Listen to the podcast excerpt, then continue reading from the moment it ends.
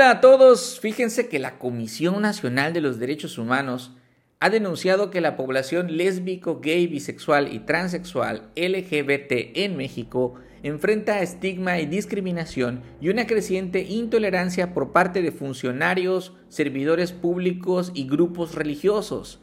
De antemano ofrezco una disculpa por las siglas que faltaron al describir esta comunidad, solo quiero decir que todos están incluidos en el mensaje de hoy.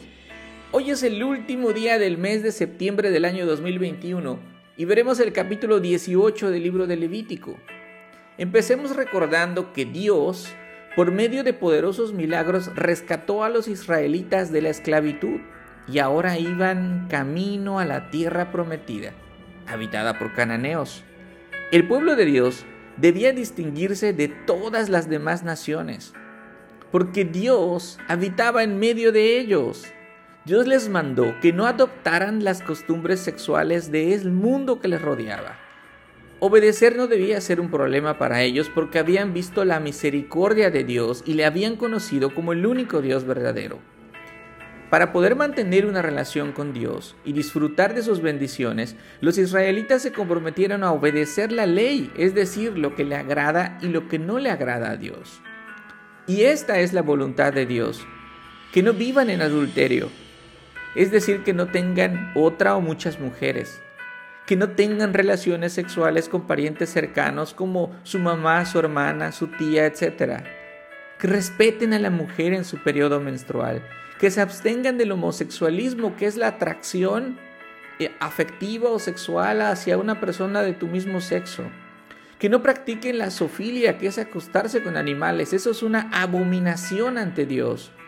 Y por último, Dios reprueba el sacrificio de niños que eran quemados vivos como ofrenda a un falso Dios llamado Moloch.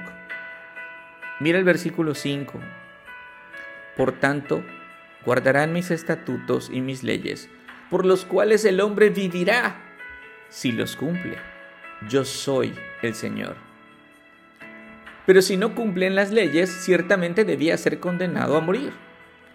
Bueno, Todas estas prácticas eran comunes en los tiempos de Israel, en los tiempos del Señor Jesús, y lo sigue siendo hasta hoy. Todas estas prácticas que Dios aborrecía, las sigue aborreciendo hoy porque Él no cambia.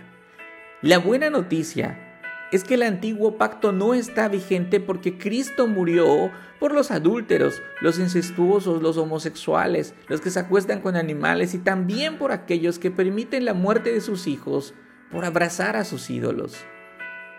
Pablo en Romanos 6:23 dice que porque la paga del pecado es muerte, pero la dádiva de Dios es vida eterna en Cristo Jesús, Señor nuestro. Romanos 6:23.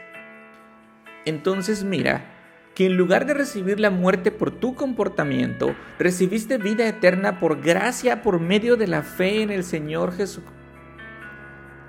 Ante tan maravilloso regalo, Dios te llama a vivir en santidad y a odiar lo que Dios odia.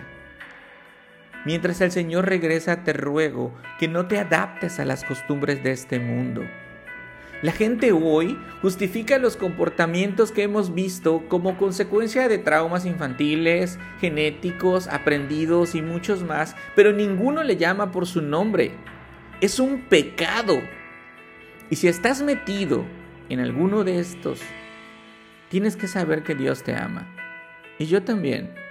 Y es porque te amo que tengo que decirte la verdad bíblica aunque no la creas, aunque me rechaces o aunque te enojes conmigo, porque es Dios quien te llama a la obediencia, al arrepentimiento y a una vida nueva en Cristo. No huyas y déjate ser transformado por el Espíritu Santo. Él te mostrará la voluntad de Dios por medio de la Biblia. Oremos.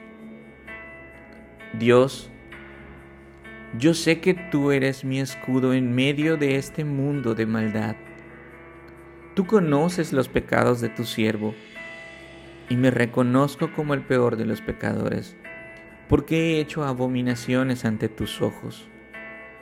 Mi Señor, así como tu gracia me salvó, te ruego por todos aquellos que no conocen tu voluntad te ruego también por mis amigos cristianos, para que reconozcan con humildad que al pie de la cruz todos somos iguales, gusanos inmundos que el Señor redimió, y ninguna persona es mejor que nadie.